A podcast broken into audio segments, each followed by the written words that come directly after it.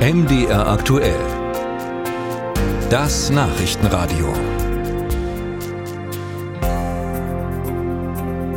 Wer in Deutschland Auto fahren möchte, braucht den Führerschein. An der Prüfung scheitern allerdings viele, besonders an der Theorie beißen sich Prüflinge häufig die Zähne aus.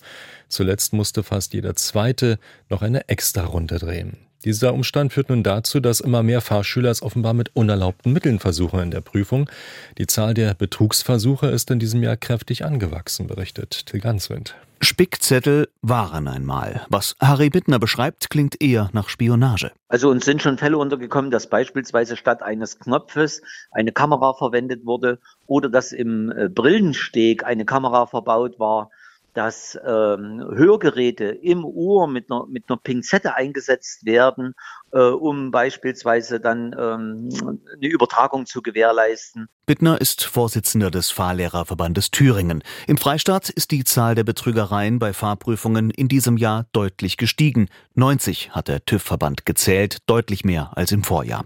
Und damit auch mehr als in Sachsen oder Sachsen-Anhalt. Aber auch dort sind die Zahlen hochgegangen. TÜV-Sprecher Richard Göbelt spricht von einem bundesweiten Trend, besonders befeuert durch die Metropolen. Wir haben einen Anstieg in den letzten acht Jahren um mehr als das Dreifache. Wir hatten 2014 noch ungefähr 500 Betrugsfälle festgestellt, jetzt bereits über 2700 in den ersten drei Quartalen diesen Jahres.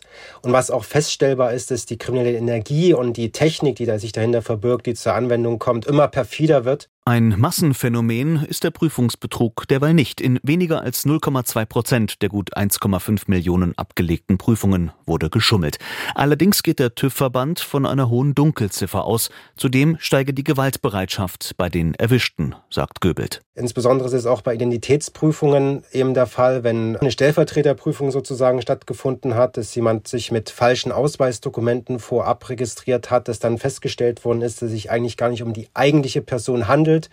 Das sind immer mehr Situationen, mit denen unsere Fahrerlaubnisprüfer an den Prüfstellen konfrontiert sind. In Dutzenden Fällen seien Prüferinnen und Prüfer verbal angegriffen worden, so Göbelt. In 20 Fällen sei sogar mit körperlicher Gewalt gedroht worden. Göbelt macht sich dafür stark, bei Betrugsfällen den rechtlichen Rahmen voll auszuschöpfen. So könnten die zuständigen Behörden eine Sperrfrist von neun Monaten bis zur nächsten Prüfung verhängen. Das sei aber längst nicht überall gängige Praxis.